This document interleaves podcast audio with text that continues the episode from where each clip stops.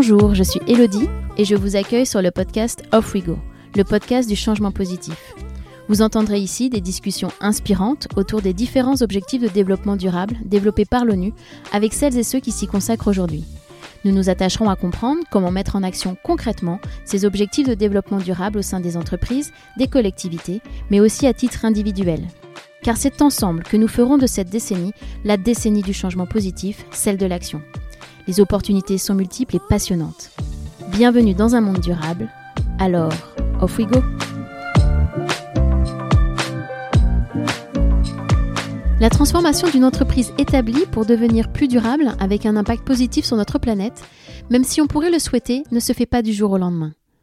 Pour transformer durablement son offre et ses produits, une entreprise doit mesurer ses externalités tout au long de sa chaîne de valeur.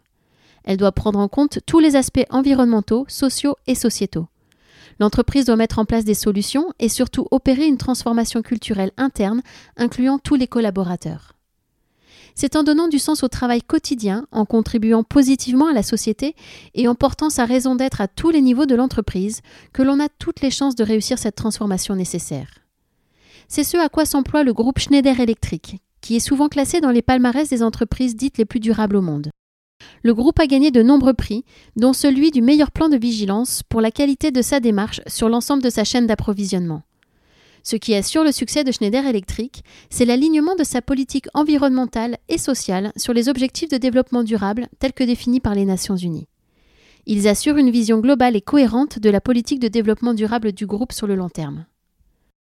Aujourd'hui, je reçois Guillaume Chebel, Senior Vice President de la stratégie de développement durable et de l'éthique. Il nous parlera des enjeux pour Schneider Electric, de la démarche et des outils utilisés par le groupe et comment ils mobilisent toutes leurs parties prenantes autour des objectifs qu'ils se sont fixés. Je ne vous en dis pas plus, je laisse place à ma conversation avec Guillaume Chebel. Alors, off we go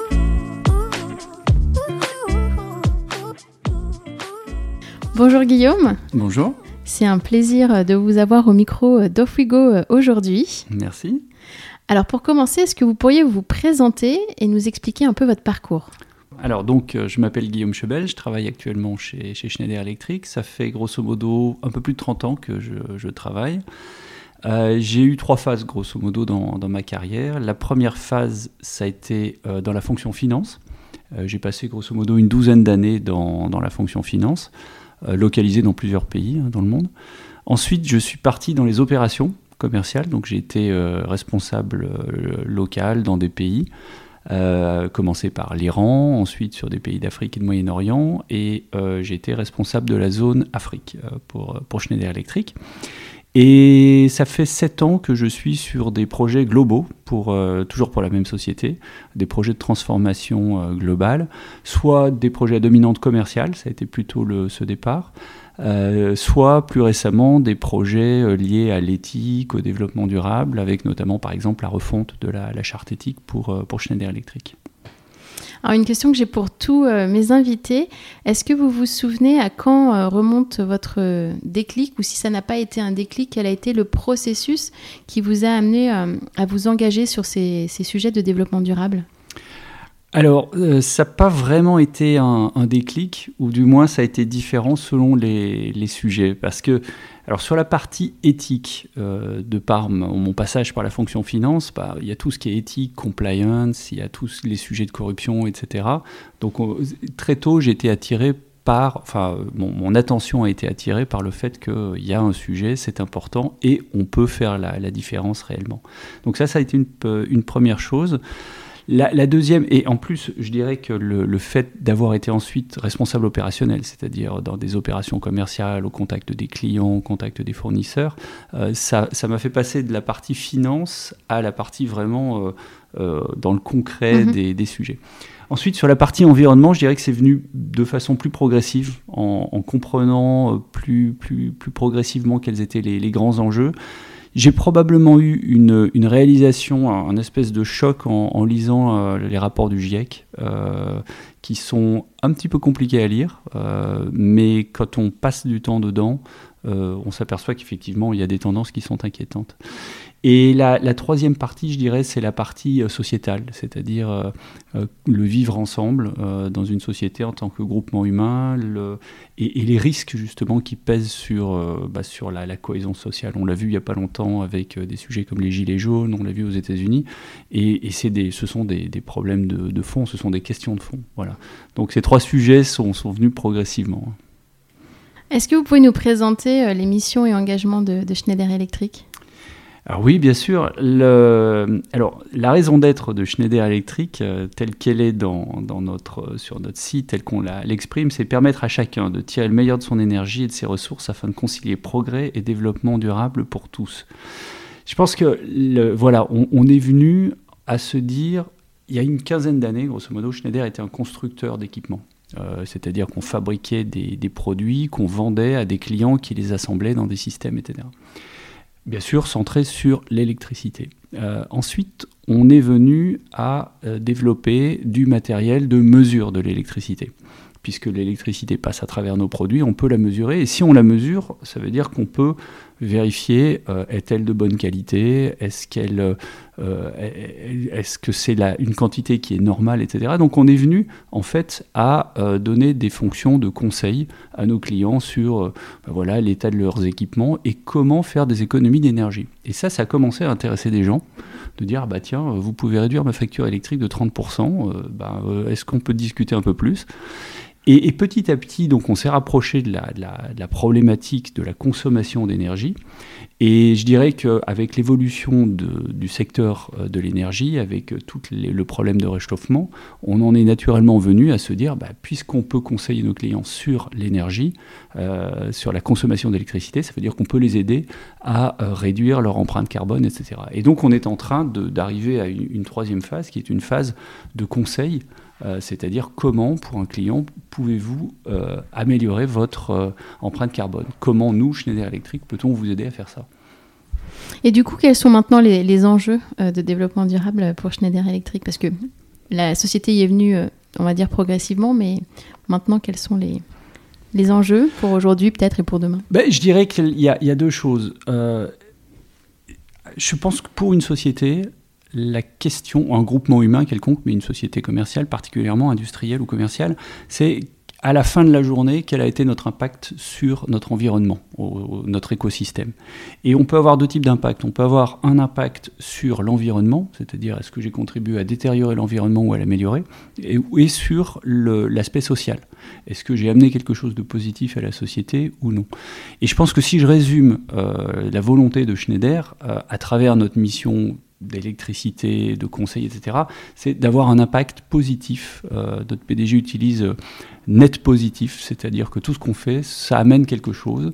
Ah, donc en matière d'environnement, principalement sur le réchauffement climatique, l'engagement carbone, la réduction des émissions carbone, et puis d'un point de vue sociétal, bah, de contribuer à faire de la société quelque chose de meilleur. Alors, comme vous le savez, le, podcast a pour but de mettre en lumière les actions euh, positives autour des objectifs de développement durable euh, développés par l'ONU.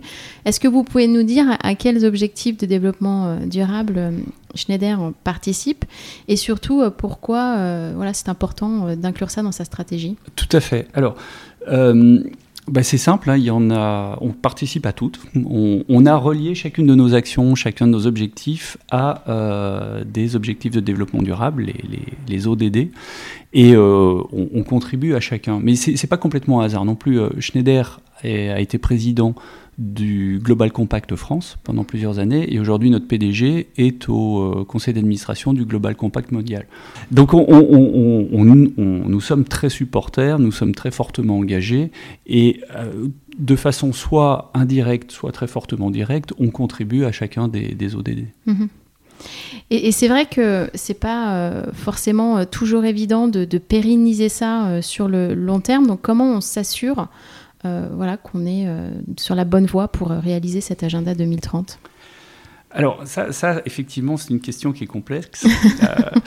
le, je pense que si on, prend l'historique du, développement durable à l'intérieur de, Schneider, on a commencé il y a, un peu plus d'une vingtaine d'années avec quelqu'un qui a été nommé directeur du, développement durable, Gilles Vermeau desroches, et qui est arrivé et avec, euh, avec des moyens limités, euh, à un moment où le développement durable c'était encore quelque chose euh, assez marginal, a commencé à en mettre en place un certain nombre d'actions. Et petit à petit, ces actions sont venues s'ancrer dans les habitudes de, la société et même sont devenues, pour certains, dans certains domaines, des, des actions clés. Euh, l'action sociale par exemple, le développement de, produits euh, selon des normes qui respectent l'environnement, etc. Donc petit à petit, on, s'est rapproché du, cœur de métier. Le développement durable a, envahi le, cœur du métier de Schneider. Je pense que c'est autant par... Euh, par culture de l'entreprise, c'est-à-dire que tout le monde chez Schneider est plutôt très réceptif à ces sujets-là, que euh, par volonté des dirigeants, euh, qui sont euh, plutôt très ouverts et, très moteurs sur, sur ces sujets. Et donc petit à petit, le, développement durable s'est rapproché du cœur du business. Je dirais qu'à l'extérieur, on a été aussi bousculé par le fait que le problème énergétique aujourd'hui est un problème clé. Euh, la transition énergétique, c'est important, euh, et l'électricité joue un rôle euh, énorme à l'intérieur de cette transition énergétique. Et donc Schneider, de par son métier, s'est trouvé aussi au cœur de cette transition énergétique. Donc vous mettez enfin, action de développement durable en interne, vous mettez la pression avec la transition énergétique de, l'autre côté, et tout ça, ça nous a amené vers mettre en fait finalement le, développement durable au, cœur de notre objectif stratégique. et donc c'est ce qui a été fait euh, l'année dernière, où euh, on, dit clairement que sustainability, c'est notre objectif stratégique. On, ne peut pas dissocier. Et je pense que là, il y a quelque chose d'important pour, euh, pour les sociétés. On, revient à, cette, ce concept d'impact net positif. Si à la fin de la journée, votre société a un impact négatif sur l'environnement, combien de temps est-ce que ça va pouvoir durer? Euh, combien de temps avant que des, activistes, avant que la société civile ne vienne vous, dire mais attendez, vous pouvez pas continuer comme ça. Vous, vous détériorez notre cadre de vie. Et donc, euh, donc ça veut dire que pour une société, à terme, si elle, si elle veut survivre, tout simplement, je pense qu'il faut que son impact soit au minimum neutre et euh, de préférence positif. Et c'est pour ça qu'on est arrivé aujourd'hui à mettre le, le, développement durable, la sustainability, au centre de notre objectif stratégique. Pour nous, c'est indissociable. Bien sûr, il n'y a que comme ça que ça effectivement euh, marchera, euh, que ce soit au cœur de la stratégie de, toutes les sociétés. Vous l'avez dit euh, au tout début, effectivement, il n'y avait pas forcément beaucoup de moyens. Maintenant que c'est au cœur de la stratégie, je suppose qu'il y en a un petit peu plus. Est-ce que vous pouvez nous parler de ces moyens à disposition Oui, bien sûr. Alors, il y a, d'abord des, enjeux qui sont... enfin, il y a des enjeux à plusieurs niveaux. Un niveau important, c'est le développement des, des produits, des offres et des systèmes puisque nos offres, nos systèmes contribuent à optimiser l'empreinte carbone, euh, plus on les rend performants, plus on aide nos clients à optimiser leur empreinte carbone. Donc il y, a déjà un enjeu de concevoir des produits, de concevoir des, systèmes qui vont euh, dans cette direction. Revoir son offre en profondeur. Voilà, et, mm. ça c'est pas forcément simple parce que ça veut dire euh, garder le même niveau de performance, mais intégrer plus de matériaux recyclés, ça veut dire avoir des systèmes qui sont plus intelligents. Alors d'un côté, on utilise beaucoup plus de digital parce qu'en interconnectant les systèmes, on permet de mieux les gérer, donc qu'ils soient plus efficaces. Mais en utilisant plus de digital, bien sûr, on, utilise plus de données et donc euh, une empreinte carbone. Voilà, donc il y, a un système optimisé. Le, donc ça, c'est en interne, c'est sur nos offres. Le, deuxième sujet qui est important, c'est qu'on ne vit pas en autarcie, on a des clients et on a des fournisseurs. Donc ça veut dire que dans notre chaîne de valeur chez nos fournisseurs, il faut qu'on fasse en sorte qu'on les aide euh, à devenir neutre au carbone ou à tendre vers la neutralité carbone. Donc ça c'est important. Il y en a certains pour lesquels c'est ça va de soi et ils sont déjà bien avancés, euh, certains plus que nous. Et il y en a d'autres sur lesquels on sait qu'il va falloir euh, travailler ensemble. Travailler sur les matières premières, sur les processus d'assemblage, de, de, transformation, etc. Donc ça c'est toute la chaîne en amont. Et puis il y a toute la chaîne en aval, nos clients. Parce que chez nos clients, on a nos produits, nos systèmes qui sont installés qui consomment une partie d'électricité, donc il faut qu'on les aide à réduire euh, cette part d'électricité.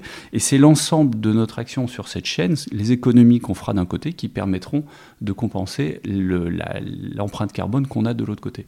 Donc il y, y, a ce deuxième sujet qui est important, c'est tout l'écosystème, être capable de le fédérer et de l'amener vers une neutralité. Et je dirais, il y a une troisième, euh, parce qu'il n'y a pas que l'environnement, euh, il, y a comment on réalise tout ça, l'aspect l'aspect social.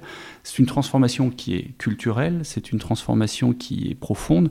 Et là, on, s'est fixé comme objectif de faire en sorte que notre... notre ensemble de, chaînes de valeur soit capable de proposer un travail décent au minimum à tout le monde. Alors il faut définir ce qu'est un travail décent, ensuite il faut le partager avec euh, nos fournisseurs, avec nos sous-traitants, et ensuite il faut les aider à tendre euh, vers, euh, justement un travail décent, un salaire décent, une protection des salariés, etc. etc. Voilà, donc c'est un, domaine très très vaste, mais je dirais c'est ces trois domaines. L'offre et les produits, ensuite toute la chaîne de valeur et ensuite les aspects sociaux à l'intérieur de, de, notre chaîne de valeur. Et justement, tous ces sujets de, transformation et de changement, euh, on va dire quel que soit le sujet, c'est pas forcément euh, évident. Schneider Electric, c'est environ, euh, si je ne me trompe pas, 140 000 personnes dans le, dans le monde. Donc c'est quand même une mhm. société très très grande. Donc comment on opère ce type de transformation en interne quand on est un groupe aussi grand? Est-ce que vous avez des exemples d'actions concrètes que vous avez pu mettre en place? Alors, je dirais, avant que ça devienne notre objectif stratégique, euh, bah, il y avait des actions qui existaient euh, à différents endroits, fait, pas toutes les mêmes partout d'ailleurs, parce que l'objectif n'est pas d'avoir euh, une implémentation militaire et homogène partout. Donc on a par exemple des objectifs de formation dans un certain nombre de pays. On a des initiatives de réduction des plastiques à usage unique dans certains autres pays. On a des actions dans notre supply chain qui sont par exemple d'avoir du matériau de transport, des palettes, matériaux d'emballage, etc., qui soient 100% euh, recyclés. On a des essais de, modélisation du coût carbone à l'intérieur de nos produits aussi. Euh, voilà. Donc il y, a un certain nombre d'initiatives comme ça qui existaient, qui ont été développées. Et le but, je dirais, jusqu'ici, c'était de lancer des idées, euh, d'influencer, de donner envie aux gens de faire. Et ça, c'est très important parce qu'il y a une, dose de bonne volonté à l'intérieur de, la société, et pas que la nôtre, hein, mais il y a une, bonne, dose de bonne volonté des gens qui, est énorme. Donc quand on donne envie de faire, quand on donne un peu de moyens, on a des résultats qui sont, euh, qui sont vraiment surprenants. Aujourd'hui, où le, je dirais, ça devient un objectif, euh, notre objectif stratégique, à la limite, ça, va être plus simple. On définit des objectifs stratégiques, on définit des ambitions. Euh, il faut qu'elles soient alors en lien avec les ODD, ça pour nous c'est absolument crucial. Il faut qu'elles soient mesurables, il faut qu'elles permettent de tendre vers une neutralité carbone. Et après, on met en place des actions et là on entre dans euh, la, vie de la société, on a un certain nombre d'actions, on a des outils de mesure, on a des plans, on engage les gens sur ces plans, etc. Ça se décline. Ça se mhm. décline et mhm. on, vérifie que ça marche. Donc euh, je dirais, ça serait, euh, on va rentrer dans un système. On, a testé sur des, des, plans précédents, des plans de trois ans, des systèmes d'indicateurs et, qui nous ont permis justement de faire des progrès sur des sujets concrets. Et là, on a mis en place, on a, on a continué, on a renforcé, je dirais, ce système d'indicateurs. On a 11 plus 1 indicateur euh, stratégique euh, qui sont partagés depuis le conseil d'administration de Schneider jusque dans les équipes et qui rentrent dans la rémunération variable de tous les managers. Et puis on a d'autres indicateurs qui déclinent bah, ce qu'on va faire. Donc là-dedans, il y a l'empreinte carbone, il y a les économies qu'on va faire faire aux, clients en carbone, etc., etc. Et y compris euh, les changements sociaux, comme par exemple le travail décent euh, chez nos fournisseurs, le salaire décent, etc. Avec incitation, comme ça au moins ça oblige à, bah, mettre en place. Euh, oui, je pense qu'il y, a quelque chose qui est important, c'est la cohérence. C'est-à-dire que si vous dites, bah voilà, on veut devenir une société très euh, durable, etc., mais notre objectif unique, c'est 10% de croissance du chiffre d'affaires, etc., Bon, voilà, il n'y a pas incohérence, mais il n'y a pas non plus alignement. Mm. À partir du moment où vous dites, bon, bah, la croissance de nos chiffres d'affaires, elle est liée à la réduction de notre empreinte carbone, et on est tous engagés là-dedans, depuis le PDG jusqu'aux euh, ouvriers, on, va être engagés sur le résultat, ce sont des objectifs communs, bon, à ce moment-là, c'est beaucoup plus cohérent. Bien sûr. Et je suppose que vous avez quand même dû rencontrer certains euh, obstacles, alors que ce soit en interne ou en externe?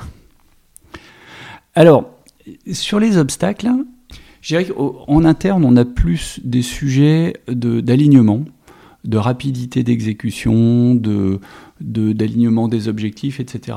Il faut petit à petit, en fait, amener le développement durable dans les actions quotidiennes. Ça ne se fait pas instantanément, euh, mais ça se fait. Et encore une fois, on, peut avoir un effet de déperdition d'énergie parce qu'on est deux ou trois à travailler sur un même sujet pas très bien coordonné, mais à la fin de la journée, le sujet avance. Donc je dirais, voilà, en interne, ça a surtout été de la, du déploiement, de la mise en œuvre, etc. En externe, c'est intéressant parce qu'on on constate vraiment une, sensibilisation de nos clients, des demandes croissantes euh, du style, bah voilà, on veut réduire notre empreinte carbone, qu'est-ce que vous nous proposez? Vous avez visiblement été capable de le faire pour vous, ou vous avez les moyens de, le faire pour vous. Qu'est-ce que vous pouvez nous proposer pour que notre usine diminue de 5% euh, son empreinte carbone, 10% son empreinte carbone, 20% sa facture d'électricité, etc. Donc il y, a une demande qui est forte et on voit une euh, un, accroissement, c'est-à-dire il y a une accélération de, ces sujets. Donc je dirais que ce qui pouvait être une difficulté à convaincre à l'extérieur, à mon avis, est en train de changer très vite, beaucoup plus vite qu'on le pense. Euh, et pour moi, ce serait, ce serait quelque chose de, positif. Après, je pense qu'il y a un débat qui, euh, on a tendance à, voir de façon beaucoup trop manichéenne, c'est l'opposition entre résultats, et développement durable, l'opposition entre finance et développement durable, etc. Je pense qu'il est, il est assez important de remettre une entreprise dans son contexte. Une entreprise, qu'est-ce que c'est? C'est la mise en commun de moyens euh, financiers, de capital, de moyens techniques et de ressources, donc les, les, gens, le, savoir-faire, etc., euh, dans le but de produire euh, une offre de produits ou de services, de les vendre et d'en tirer un profit. Et le profit va servir à, euh, euh, de, retour sur investissement. Il faut rémunérer le, capital, il faut avoir un investissement pour que l'entreprise, faire des investissements pour que l'entreprise existe dans 10 ans, et également euh, rémunérer les salariés, les former, etc. Voilà. Donc l'entreprise ne peut pas se déconnecter, enfin en tout cas dans le, capitalisme tel qu'on le connaît aujourd'hui, l'entreprise ne peut pas se déconnecter de cette contrainte. et ça veut dire qu'il faut que tout changement que ce soit le développement durable ou que ce soit un changement d'orientation stratégique, etc., se combine avec ces contraintes. C'est pour ça qu'on peut avoir des, changements qui ne vont pas aller suffisamment vite, qui ne vont pas être radicaux, on ne peut pas claquer des doigts et les choses s'effectuent. Mais je pense qu'il est important de, bien penser le changement du développement durable dans le contexte de rentabilité et de mettre les deux en... Euh, il faut que les deux fonctionnent ensemble. Une entreprise sans rentabilité, elle vivra pas longtemps. Une entreprise rentable sans développement durable, je pense pas qu'elle vive longtemps non plus. Non plus, bien sûr. Et c'est vrai que c'est, enfin, j'aime beaucoup cette idée, voilà, de responsabilité de l'entreprise à avoir, comme vous l'avez dit, un impact positif, euh, que ce soit euh, sur la société et, y compris sur, euh, voilà, ses parties prenantes, ses salariés, etc. je pense que toute société maintenant doit un peu se définir comme, enfin, comme ça. C'est le principe de la, de la raison d'être. Et vous avez mentionné la raison d'être de, de, Schneider Electric un peu plus tôt, donc. Je pense que, je pense que c'est clé, c'est-à-dire qu'on peut avoir un, objectif, on peut, on peut se dire voilà notre, nos clients, nos technologies, voilà ce qu'on veut leur amener, etc. Mais je pense qu'il faut également se poser la question notre impact. Et on peut réaliser notre mission euh, on peut la réaliser dans un contexte où on a un impact euh, qui soit neutre, et dans ce cas-là, bah, tout va bien. Bien sûr. Et comment justement cette euh, raison d'être dont vous, avez parlé, quand on est un groupe international comme ça, on, peut s'assurer de, bah, voilà, de la réalisation de cette raison d'être, de son intégrité, et s'assurer qu'elle est respectée partout? Alors, le, D'abord, pour arriver à, la, à notre raison d'être telle qu'elle est actuelle, il y a eu pas mal de travail. Euh, c'est assez intéressant. Euh, on a pris l'avis de, de beaucoup de gens. On a eu, alors là, pour le coup, les moyens digitaux sont fantastiques parce que vous pouvez demander leur avis à des tonnes de gens. Euh, vous pouvez analyser dans tous les sens, etc. L'idée, c'était de bien comprendre ce qui est dans l'ADN de la, société. Qu'est-ce qui fait que les, salariés de Schneider ont le cœur et les tripes à, l'ouvrage? Donc euh, il y a eu beaucoup de travail là-dessus. Il y a eu aussi beaucoup de travail de, positionnement sur euh, qu'est-ce qu'on veut être au final, qu'est-ce qu'on veut apporter, qu'est-ce qu'on sait faire, qu'est-ce qu'on peut faire, etc. Je dirais qu'à partir du moment où il commence à y avoir un alignement entre ce que vous faites tous les jours, ce que vous construisez, ce à quoi vous travaillez tous les jours, et le bien que ça apporte, euh, ou la neutralité que ça apporte, à ce moment-là, vous commencez à avoir quelque chose d'assez solide. Parce que les, employés comprennent que euh, leur travail s'insère dans quelque chose qui amène du bien. Euh, et à partir de là, le, je dirais le, message est beaucoup plus facile à, passer parce que le travail a du sens, le travail de chacun a du sens. Alors, bien sûr, il faut faire ce travail pour clarifier la raison d'être, il faut qu'elle soit claire, il faut qu'elle soit simple, etc. Ensuite, il faut avoir des dirigeants qui la portent, euh, c'est-à-dire euh, qui, qui, soient très visibles, qui la, euh, mettent en valeur à l'intérieur, mais aussi à l'extérieur de la société. Ensuite, il faut des, managers qui la vivent au quotidien, et ça c'est très important. On ne peut pas dire, bah voilà, on va faire telle chose, et puis en fait se comporter différemment au, quotidien. Et je dirais que la, dernière chose qui est importante, c'est de, bah, de, laisser le pouvoir aux gens. les salariés d'une entreprise sont une, une force énorme. Moi, j'ai toujours été, lorsque je m'occupais de la, refonte de la charte euh, éthique de Schneider, donc j'ai passé pas mal de temps à discuter avec des salariés, à écouter plusieurs groupes, des jeunes embauchés, des gens plus expérimentés, des gens en Chine, des gens en Inde, enfin un petit peu partout où on est présent. Et j'ai toujours été étonné par la force de l'attachement des gens euh, à la société à ce que faisait la société. Et donc à partir du moment où leur travail a du sens, à partir du moment où euh, ils, voient qu'ils participent à quelque chose euh, qui est positif pour eux, pour la planète, pour leur environnement, les, forces sont décuplées. Donc pour moi, une fois qu'on a défini une raison d'être, bah, il faut faire confiance aux gens, ils l'appliqueront, ils la feront vivre. Et quand on est une, société comme Schneider Electric, enfin, vous avez commencé à en parler évidemment, la question de l'empreinte carbone euh, est un des sujets au centre euh, des questions de, développement durable et, de la réalisation des objectifs euh, de développement durable. Alors comment on, s'organise pour devenir neutre en, carbone et quels sont les impacts de ces décisions? Alors, le... bon, d'abord, on, commence l'aventure. Mhm. Donc, je pourrais vous répondre un peu plus précisément dans une trentaine d'années quand on y sera. Mais au moins, euh, comment on met la machine en mouvement Oui, oui, oui. Alors, ça ne ça vient pas d'un coup. La, machine se met en mouvement progressivement euh, par des expériences à droite, à gauche, et puis par, euh, par aussi un moment le, un saut dans l'inconnu ou de la conviction. Je pense qu'il y a quelque chose qui est d'abord important, si on veut revenir sur un terrain très rationnel, c'est de dire qu'est-ce qu'on sait mesurer? Quelle est notre empreinte carbone, d'où est-ce qu'on part. Et, là, il y a un petit peu de travail technique. Euh, si par exemple on parle des scopes 1 et des scopes 2, c'est relativement facile avec des outils qu'on maîtrise. Alors, ce n'est pas une mesure comptable. Hein. je ne peux pas vous dire au gramme près combien, euh, de combien est notre empreinte carbone, mais voilà, on a des, des outils qui nous permettent d'établir un premier bilan. C'est un peu plus compliqué quand on est en scope 3, c'est-à-dire quand on intègre l'ensemble des consommations de nos fournisseurs et de nos clients. Voilà. Mais il y a des moyens de les approcher, et de toute façon, il vaut mieux un bilan qui soit approximatif, mais qui donne une idée de départ, que pas de bilan du tout. Donc ça, c'est une première chose, savoir euh, mesurer. La, deuxième chose, c'est, une fois qu'on a ce bilan, voir où sont les gros problèmes. Où sont nos grosses sources d'émissions? Où sont les sources qui ne, seront visiblement pas faciles à, réduire? Et donc à partir de là, on travaille sur des solutions. Alors, certaines des solutions, on les mettait déjà en œuvre avant même d'avoir un bilan carbone, parce que réduire son empreinte carbone, c'est aussi réduire ses coûts dans certains cas. Donc, euh, on, avait déjà un certain nombre de, solutions qui étaient en place, mais là, on va pouvoir se dire, ben voilà, en face de tel problème, je vais mettre telle solution. Donc là, je sais faire, c'est bon. Là, en revanche, j'ai une inconnue. J'ai une émission de carbone, euh, par exemple le plastique.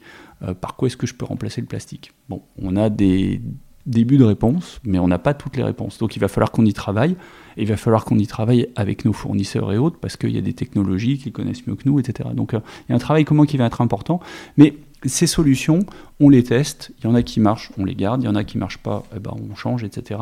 Mais petit à petit, on acquiert la confiance qu'on sait faire quelque chose et qu'on sait amener des, des solutions aux problèmes.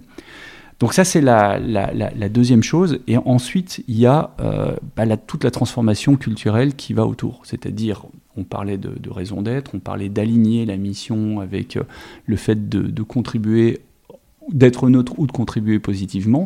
Et puis, il y a tous les changements qu'on veut amener. Encore une fois, je pense que les, deux changements qui sont cruciaux, c'est un, être sûr qu'on contribue neutre, de façon neutre ou positive à l'environnement, à l'empreinte carbone, et de l'autre côté, qu'on contribue de façon neutre ou positive aux problèmes sociaux. Euh, et, et, toute cette transformation culturelle, comment va-t-on tendre vers la neutralité carbone, mais tout en proposant euh, aux salariés, à nos salariés, aux salariés de nos fournisseurs, etc., des conditions de travail décentes, un salaire décent partout, euh, même, même là où ça n'existe pas, une protection des gens, etc. Voilà. Donc il y, a cette troisième chose à faire. Donc la première, c'est la mesure. La deuxième, c'est tester des solutions et prendre confiance avec ces solutions. Et la troisième, c'est une transformation culturelle. Puis en plus, vous vous êtes fixé des, objectifs assez ambitieux, comme atteindre la neutralité carbone euh, d'ici 2040, euh, soit 10 euh, ans avant les objectifs de l'ONU. Alors voilà, la question c'est pourquoi finalement vous vous êtes fixé voilà, de tels, de tels objectifs finalement plus ambitieux que, que ceux de l'ONU. Et, et, comment vous collaborez avec les autres entreprises ben, pour atteindre collectivement euh, cet objectif? Euh, Alors c'est là où, euh, une fois qu'on a rationalisé ce qu'on peut faire, ce qu'on sait faire, et, à la limite ce qu'on ne sait pas faire, il y a une dose de, saut en avant. Et, là, il faut avoir bah, des dirigeants qui, disent, OK, on, est prêt, on n'a pas encore toutes les solutions, mais partons dans la direction et on trouvera certaines des solutions qui nous manquent en route. Et, donc c'est exactement ce qu'on fait, c'est-à-dire qu'on n'a pas encore toutes les solutions aux problèmes qui se posent à nous, mais on a la, confiance et la confiance qu'on saura les, trouver avec nos, partenaires. Alors après, comment ça va fonctionner? Bon, grosso modo, sur les scopes 1 et 2, on va tendre vers la neutralité, et ça, on pense arriver à le faire je ne vais pas dire facilement, mais on a les, on a les solutions. Donc maintenant, c'est de la mise en œuvre c'est euh, bah, passer euh, à 80% d'électricité qui proviennent de sources renouvelables, euh, en partie la produire nous-mêmes d'ailleurs par des, systèmes photovoltaïques ou autres. C'est par exemple avoir des sites qui sont neutres en carbone dans certains cas. c'est mettre en place un certain nombre d'actions dans notre supply chain. Donc je parlais par exemple des, des cartons d'emballage, des palettes, etc. Tout ça c'est 100% recyclé. Euh, c'est recycler nos déchets, produire moins de déchets d'une part et ensuite les, valoriser, les recycler. Voilà, donc il y a un certain nombre de choses qui, sont faisables. Là-dedans, d'ailleurs, il y a des actions qui sont très visibles et qui peuvent, euh, qui peuvent participer, je dirais, à, l'engagement de tout le monde. Donc, par exemple, l'élimination des, plastiques à usage unique sur un site. Euh, j'étais étonné de voir comment les, employés réagissaient de façon extrêmement positive. On, vient d'annoncer qu'on va passer à 100% de véhicules électriques d'ici quelques années aussi. Donc voilà, c'est des, choses qui sont visibles, c'est des choses qui engagent. Donc il y a, ces, solutions. Et puis Ensuite, donc ça, c'est sur les scopes 1 et 2, chez nous, ce qu'on émet. Donc d'ici à 2030, on n'émet plus rien. Et ensuite, il y a euh, eh ben, nos fournisseurs et nos clients. Et là, on, sait qu'on va pouvoir les aider à tendre vers euh, la neutralité, et on, va leur proposer d'appliquer les mêmes solutions que ce qu'on s'applique à nous, hein, puisque ça marche pour nous, il n'y a pas de raison que ça ne marche pas pour eux. On va travailler sur le développement des produits et des offres, de façon à les rendre moins euh, énergivores. Et puis, il y a un certain nombre d'émissions qu'on ne saura pas réduire. Et ces émissions, donc, le but, c'est de les compenser par les économies qu'on va faire faire à nos clients et à notre écosystème. Et donc, si on prend nos produits dans le sens le plus large possible, entre le moment où ils consomment du carbone parce qu'on les a construits, parce qu'on a extrait euh, des matières premières, qu'on les a transformées, jusqu'au moment où on les récupère et qu'on les recycle, l'objectif c'est, bah, avec les plus et les moins, que tout ça s'annule et qu'on soit totalement neutre en carbone. Et vous avez reçu aussi le, prix du meilleur plan de, vigilance. Euh, alors déjà, est-ce que vous pourriez expliquer ce qu'est euh, un plan de vigilance et euh, quels sont bah, vos principaux risques et les actions concrètes que vous avez mis en œuvre pour remédier mhm. à, ces, risques? Alors le, plan de vigilance, c'est, je dirais que le devoir de vigilance, c'est à la base une obligation morale euh, c'est-à-dire ne pas faire de mal à autrui. Grosso modo, vous êtes une entreprise, vous ne faites pas de mal à autrui, euh, mais qui a été décliné de façon euh, variable, entendu de façon variable selon les latitudes et selon la période. Je pense qu'il faut avoir en tête des, catastrophes comme le, naufrage de l'Erika, Bhopal ou le Rana Plaza. Hein, la, la, loi devoir de vigilance est surnommée la loi Rana Plaza. C'est qu'en fait, au-delà d'une certaine limite, on ne peut pas forcément faire confiance aux sociétés pour s'auto-limiter. Et il y a toujours euh, une société ou quelqu'un qui va prendre un risque inconsidéré, le faire porter sur son environnement et, ne pas le maîtriser. Et que donc, cette obligation morale, si elle n'est pas euh, naturellement respectée euh, partout, eh ben, c'est la loi qui va la faire respecter. Donc, c'est, alors, plusieurs pays ont réfléchi. Certains pays ont avancé sur des sujets précis. Vous avez par exemple le Royaume-Uni sur la loi euh, anti-esclavage. L'Australie s'est dotée en 2018 d'une loi similaire. La France a été euh, un cran plus loin en disant bah, nous, on veut qu'une société soit capable, alors une société multinationale, soit capable de maîtriser tous les risques qu'elle fait porter à son environnement, que ce soit des risques sociaux, des risques de, pollution, etc. Et ça, c'est très important. C'est une loi transnationale, c'est-à-dire qu'elle s'applique peu importe où le risque euh, a lieu. Si, Et elle a été promulguée en 2017. 2017, voilà, exactement. Donc, si, euh, par exemple, un salarié d'un sous-traitant euh, a un accident sur un site alors qu'il travaille sur un projet pour Schneider, même si ce n'est pas un salarié de Schneider, à partir du moment où Schneider n'a pas mis en place toutes les diligences nécessaires pour protéger euh, le site, à ce moment-là, la société peut être tenue responsable et être poursuivie euh, en France, à Paris. Voilà. Donc ça, c'est l'idée du devoir de vigilance et ça a été mis en place par la, France. Euh, c'est en discussion en Allemagne, c'est en discussion au niveau de l'Union européenne. Donc c'est une idée qui est en train de, prendre beaucoup d'ampleur et, à mon avis, dont on parlera de plus en plus à l'avenir, ce qui est une très bonne chose. Alors ensuite, la loi devoir de vigilance en France. C'est de bon sens finalement. Elle dit, ben voilà, mesurez le risque que vous, faites porter votre écosystème, vous priorisez, vous prenez euh, les risques les plus élevés, vous commencez par les plus élevés, et puis vous mettez en place des actions pour diminuer ces risques. Vous mesurez l'efficacité de vos actions, vous avez une gouvernance qui permet de, faire en sorte que le système marche, et puis, euh, et puis voilà, et vous recommencez. Et donc vous mesurez le risque, vous mettez en place les actions, et petit à petit le risque va diminuer. Alors, on a fait cet exercice. Pour nous, la, cartographie des risques, qui est l'exercice de, regarder quels risques peuvent se produire et où peuvent-ils se produire, a été, euh, a été un exercice intéressant. On n'a pas découvert de choses horribles, euh, Dieu merci, euh, mais ça nous a permis d'affiner un petit peu et de se dire, bah voilà, là on, là on maîtrise le risque, mais là on est un petit peu moins sûr de nous. Et puis si on parle de nos sous-traitants dans des pays qu'on connaît moins, bah là on n'est pas très sûr de nous. Voilà, donc qu'est-ce qu'on va pouvoir faire pour limiter ces risques? Et donc on, met en place un certain nombre d'actions. On a une gouvernance euh, qu'on a placée à assez haut niveau, hein, parce que a un comité de coordination qui est présidé par un des membres de notre comité exécutif, donc euh, un niveau de décision très élevé, dans lequel siègent euh, un certain nombre de, senior vice presidents, donc qui ont réellement la capacité de, décider et d'implémenter. Et ce comité, bah, justement, évalue le risque chaque année, et euh, décide des actions prioritaires à mener, de la mesure de ces actions, euh, etc. Voilà. Et comment on gère euh, plus spécifiquement la question des droits humains voilà, tout au long de, votre chaîne de valeur et, peut-être plus spécifiquement sur la, sur la supply chain? Alors, c'est-à-dire qu'en fait, quand on, les droits humains sont un des sujets de risque, mais il y a également l'environnement. On a découvert, enfin, on, a mis en relief un certain nombre de risques, comme par exemple la cybersécurité. Euh, parce que Schneider, si Schneider fait porter un risque cyber à certains de ses clients, ça peut avoir des conséquences dramatiques. Euh, donc ça veut dire qu'il faut qu'on fasse attention dans ce domaine-là.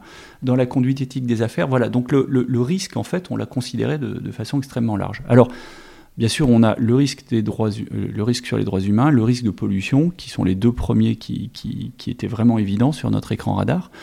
Et là, on, en fait, on regarde les deux. Euh, c'est-à-dire qu'on a balayé notre portefeuille de fournisseurs, 52 000 fournisseurs. On a identifié environ 1500 fournisseurs qu'on juge à haut niveau de, risque, de par leur euh, processus industriel, de par leur, euh, leur présence dans certains pays, etc. Et on s'est dit qu'on allait auditer ces fournisseurs pour vérifier que au niveau pollution, au niveau respect de l'environnement, au niveau respect des droits humains, droit du travail, euh, protection des salariés, etc., ils étaient dans des critères qu'on s'est fixés. Et, euh, donc c'est cet audit qui permet de faire euh, diminuer le risque parce que après avoir audité un fournisseur, on va découvrir qu'il y a un certain nombre de choses qui ne vont pas. On va lui demander de mettre en place un, plan d'action. On va l'aider à construire et à mettre en place ce, plan d'action. On va faire un deuxième audit pour vérifier que les choses ont bien été faites. Si les choses ont bien été faites, bah, très bien, on continue dans une relation commerciale. Si en revanche les choses ne sont pas faites, bah, on se donne la possibilité d'arrêter de travailler avec, euh, avec ce fournisseur. Et donc jusqu'ici, pour l'instant, c'était euh, droits humains, environnement, euh, etc. Mais on n'a pas focalisé sur les droits humains spécifiquement. Et comment vous les accompagnez, ces, fournisseurs, dans cette démarche? Alors, d'abord, les audits, on les réalise en partie en interne, euh, avec des équipes internes, et en partie en externe. Le, but d'avoir des auditeurs internes, c'est qu'on n'apprend jamais aussi bien qu'en faisant soi-même. Euh, donc du coup, on peut, on peut capitaliser sur la connaissance qu'on a développée, la connaissance du terrain, et puis on peut former en interne beaucoup. Donc ça veut dire que euh, nos auditeurs vont former des inspecteurs qualité, vont former des acheteurs, de façon à ce que ces acheteurs, ces inspecteurs qualité, dans leur relation avec les fournisseurs, puissent intégrer toutes ces dimensions, parce que le, mieux c'est de, prévenir. Et ensuite, euh, lorsqu'un fournisseur n'a pas forcément les réponses, bah, on propose euh, un certain nombre de modules de formation, on propose des conseils, etc., de façon à l'aider à, trouver les réponses. Le but, le but n'est pas de pénaliser le fournisseur, le but et de faire diminuer le risque. Parce qu'à la limite, en arrêtant la relation commerciale avec un fournisseur, le risque existe quand même chez ce fournisseur. Donc quelque part, on ne fait pas notre travail. Donc le but, c'est de l'aider à s'améliorer. Et si vraiment ça ne marche pas, bon, à ce moment-là, on peut arrêter la, relation. Et vous avez développé un outil euh, intéressant euh, qui s'appelle la, Green Line, ça, si je ne me trompe pas Oui. Qui est une ligne euh, d'assistance mondiale destinée aux, parties prenantes externes qui permet de, de remonter des potentiels problèmes d'éthique, de corruption, de fraude. Euh, comment ça marche euh, concrètement? Alors concrètement, on a, on a deux, deux lignes. ce qui est important, c'est que la, toute la gouvernance d'un système de, de, de, vigilance, en fait, doit s'accompagner d'un système d'alerte pour que des salariés ou des tiers puissent euh, lever un drapeau rouge en disant attention, il y a un problème quelque part. Voilà. Donc on a deux systèmes d'alerte. On en a un qui est interne, qu'on appelle la, red line. Donc celui-là, il est, pour les salariés. Et on a exactement le même système, mais euh, pour l'externe, qu'on appelle la green line. Alors comment ça fonctionne en pratique? C'est un système qui est géré par une société tiers, euh, tierce. c'est pas Schneider qui gère ce, système. Un salarié ou, ou un, prestataire extérieur peut s'adresser à cette société via un site internet, via un téléphone, par euh, email, et, euh, et ben, donner son alerte. Voilà, il y, a telle chose que j'ai vue qui ne va pas, etc., etc. Le salarié ou le tiers peut décider de faire ça euh, de façon ouverte ou de façon totalement confidentielle. Parce qu'il y a quelque chose qui est important, c'est la, protection du lanceur d'alerte. Il ne faut pas que les personnes puissent être le, sujet de pression ou autre. Voilà. Et à partir de là, on centralise, donc le prestataire nous envoie toutes les, alertes, on les, on les, analyse, toute alerte donne lieu à une euh, enquête. Alors des fois c'est une enquête qui est très rapide parce qu'en en fait il n'y a pas vraiment d'alerte, et puis des fois c'est une enquête qui est une réelle enquête parce qu'il y a un problème. Et, et ces enquêtes sont réalisées en interne. On a une équipe d'enquêteurs indépendants euh, qui ont été formés à des techniques d'enquête euh, bah, utilisées par la police ou autres. Le but est d'avoir la, rigueur, tout simplement parce qu'il faut que le système inspire la confiance. Il faut que le système soit extrêmement professionnel, extrêmement neutre et protège les, sources. Mhm. Bah sinon, c'est vrai que les gens n'oseront pas forcément euh, dénoncer et l'outil ne sera pas utilisé. Donc, Absolument. Et, le, dernier, pour, pour générer la, la, confiance dans le système, il faut que derrière les alertes, lorsqu'il y a réellement un problème, il y ait des sanctions. Donc on a un comité de sanctions euh, qui s'assure que euh, les sanctions sont bien équivalentes, sont bien homogènes euh, selon les pays, et, qui s'assure également, ça c'est très important, c'est qu'une fois qu'on a eu une alerte, bah, qu'on puisse remédier.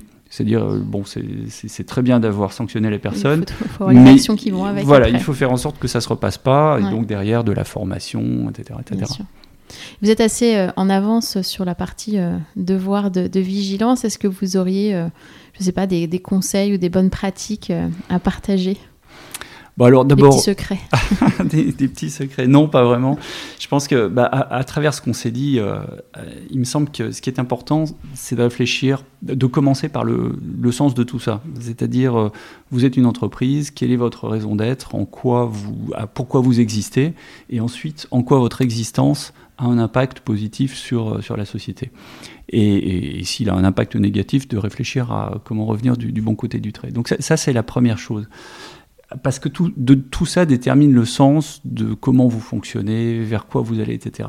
À partir de là, vous pouvez déterminer quels sont vos objectifs d'amélioration et vous pouvez également dire, ben voilà, en termes de, de vigilance, euh, quels sont les risques qu'on fait porter sur notre environnement. On sait qu'on veut aller là-bas, et ça induit un certain nombre de risques sur notre environnement. Comment va-t-on mieux les maîtriser?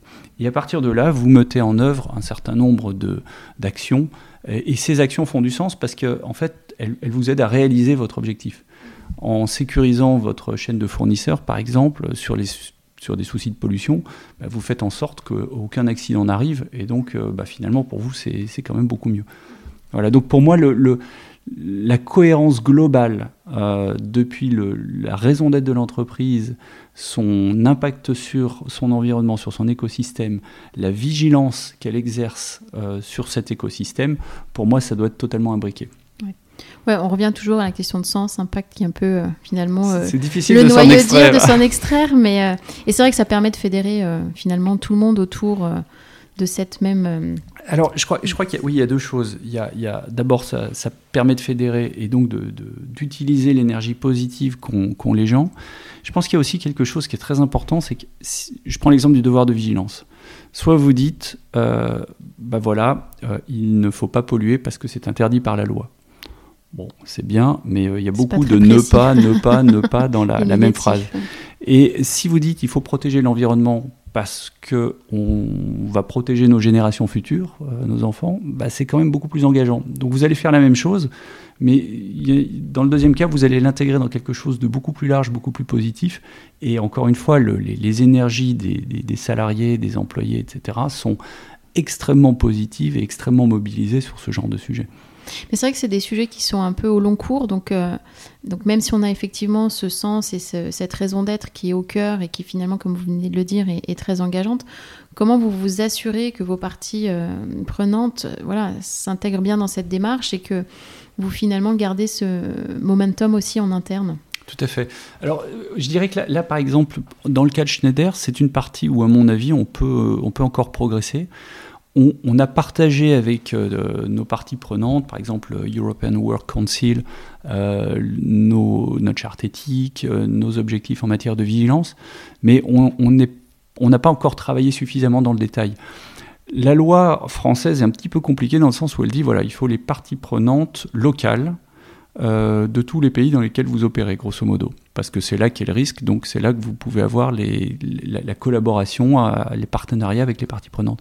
Sauf que c'est un petit peu compliqué à réaliser parce que qui faut-il aller voir, à quel endroit, qui le, syndicalisme n'est pas le même partout, euh, comment on embarque tout le monde. Donc là, on n'a pas encore trouvé la solution. Et en échangeant avec d'autres entreprises, avec des forums comme euh, Entreprises pour les droits de l'homme, etc., on, voilà, on, a un certain nombre de solutions. On a des discussions avec des syndicats. On a d'ailleurs aussi des discussions avec des, ONG. Euh, certaines qui sont relativement pushy vis-à-vis des entreprises, mais c'est des discussions qui amènent du, positif. Mais on n'a pas encore trouvé un, fonctionnement pour pouvoir remonter euh, et avoir une discussion qui soit très, très imbriquée localement. Mais je crois qu'en en tout état de cause, euh, pour moi, les solutions passent par du dialogue, c'est-à-dire qu'avec des ONG euh, qui peuvent être très critiques vis-à-vis des entreprises, bon bah très bien, posons-nous autour de la table et, posons-nous la question que peut-on améliorer? Et, donc je pense que c'est dans cet état d'esprit qu'il faut qu'on aborde ce sujet des parties prenantes. Et c'est vrai qu'on parle pas mal des salariés, des parties prenantes, mais il y a aussi le, rôle de la gouvernance, euh, voilà, qui est, à mon sens, euh, très important pour euh, arriver à, entamer et, pérenniser ce type de, transformation. Est-ce que, à votre sens, voilà, la gouvernance joue suffisamment son rôle? Je pense que on parlait d'alignement je pense qu'il est important justement d'aligner la gouvernance de l'entreprise. C'est-à-dire que vous avez un conseil d'administration qui supervise un, PDG. À partir du moment où ce conseil d'administration est responsable devant les actionnaires de la performance financière, de la pérennité de l'entreprise et du développement durable, à ce moment-là, vous allez avoir un alignement. Donc je pense que c'est là l'enjeu, c'est de ne pas faire du développement durable euh, hors sol, euh, dans un univers parallèle, et puis que les conseils d'administration, que les comités exécutifs se, considèrent, enfin travaillent sur d'autres sujets. L'important, c'est de, mettre tout ça euh, justement pour que ça soit un seul et même sujet, qui soit la responsabilité globale de l'entreprise, responsabilité qui va être partagée par le conseil d'administration, le PDG, etc. Quand on, quand on regarde les, les, assemblées générales, il y a quand même un, je dirais un activisme des fonds, des actionnaires, il y a des demandes qui sont de plus en plus pressantes. J'ai du mal à imaginer qu'on puisse opposer finance et développement durable. Euh, c'est bien, ça permet d'attirer de, l'attention des gens, le bien contre le mal, etc. Mais c'est beaucoup trop simple. Je pense qu'en revanche, il y a, un, une, réel, une réelle volonté de changement. La question, c'est comment est-ce qu'on aligne et qu'on permet de combiner toutes, euh, toutes ces contraintes. Alors notre conversation touche presque à sa fin. Alors euh, avant de conclure, je voulais vous poser mes petites questions euh, rituelles. Euh, Qu'est-ce qui vous a inspiré récemment? Ça peut être un livre, voilà, un documentaire, une personne. Oh, beaucoup de choses. C'est bien. beaucoup de choses. alors dans les livres que j'ai lus, il y a, y a le livre de Yuval Noah, Noah Hariri, 21 leçons pour le 21e siècle. Je mhm. pense qu'il voilà, qui qui pose des questions euh, assez fondamentales euh, et, qui appellent la réflexion. Euh, j'ai vu un documentaire il n'y a pas longtemps sur Thinkerview, une chaîne internet que j'aime beaucoup. C'était l'interview de, Raphaël Rossello, qui est un, banquier d'affaires. alors il se caractérise banquier d'affaires du monde réel. Donc c'est pas la finance pour la finance, mais c'est la finance pour financer des entreprises industrielles, leur développement, etc. Et, je trouvais qu'il avait une réflexion qui était très intéressante, beaucoup de bon sens, en posant aussi des bonnes questions. Après, euh, dans les choses euh, bah, qui, pour me faire rêver, j'ai lu euh, pas mal de bouquins de Sylvain Tesson. donc j'ai beaucoup rigolé avec Bérésina, j'ai beaucoup rêvé avec l'axe du loup où il fait la Sibérie du, nord au sud, avec la panthère des neiges, voilà, donc ça c'est pour m'évader. Que diriez-vous à ceux qui hésitent à se lancer, à s'engager dans cette démarche? Est-ce que vous auriez un conseil par où commencer? Ben, je crois qu'il faut, il faut réfléchir à quelle est notre contribution. Et notre contribution à titre individuel ou à titre collectif, on, peut la déterminer, on peut, on peut décider d'avoir un poids sur les choses, que ce soit un, un, poids infime ou un poids très très lourd. Mais je crois que c'est important d'y réfléchir et de se dire, voilà, mon passage sur Terre, ou ma journée tout simplement, en quoi a-t-elle amené quelque chose de positif. Et ça peut être des choses très simples. Aujourd'hui, par exemple, avec le, la situation du Covid, on parle de, la détresse des gens, on parle de la détresse. Bon, est-ce que vous connaissez un étudiant que, à qui vous pouvez donner un coup de main mm. euh, pour aider à passer un cap difficile, etc. Voilà, ça peut être des choses très très simples, euh, tout comme d'autres sont capables de changer le monde. Il y a eu des Gandhi et, j'espère qu'il y en aura d'autres, voilà, qui font des choses, des choses fabuleuses. Mais à son niveau personnel, réfléchir quelle peut être ma contribution? Alors justement, vous, à titre personnel, quel changement positif euh, voudriez-vous apporter pour aller encore plus loin? Alors, bon, d'abord contribuer, au, contribuer à, ces sujets d'éthique, euh, de développement durable dans les sociétés. J'y crois énormément et ce qui m'a amené euh, vers ces sujets, c'est le fait de voir sur le terrain comment notre attitude en tant que manager pouvait avoir une influence sur les gens autour de nous à partir du moment où on peut influencer, il faut le faire. Voilà.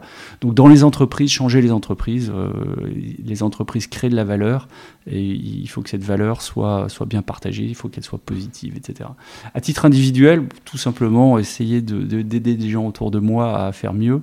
Euh, je suis très intéressé par des sujets de, coaching, de comment mettre en place, euh, comment utiliser ce coaching pour bah, justement soit pour des étudiants, soit pour, pour des gens qui en ont besoin, etc. Donc voilà, à titre perso, pouvoir euh, faire en sorte qu'une journée ait été utile pour quelqu'un d'autre. Merci beaucoup Guillaume. Merci beaucoup. À bientôt. Au revoir. Merci d'avoir écouté cet épisode. Vous retrouverez toutes les références dans la barre de description du podcast.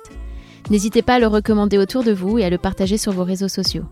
Si vous voulez continuer la conversation ou vous tenir informé de l'actualité du podcast, retrouvez-moi sur Off We Go le changement positif sur Instagram et Facebook. Et n'oubliez pas que la meilleure façon de soutenir le podcast est de laisser des étoiles et des commentaires sur les plateformes, et notamment sur Apple Podcast.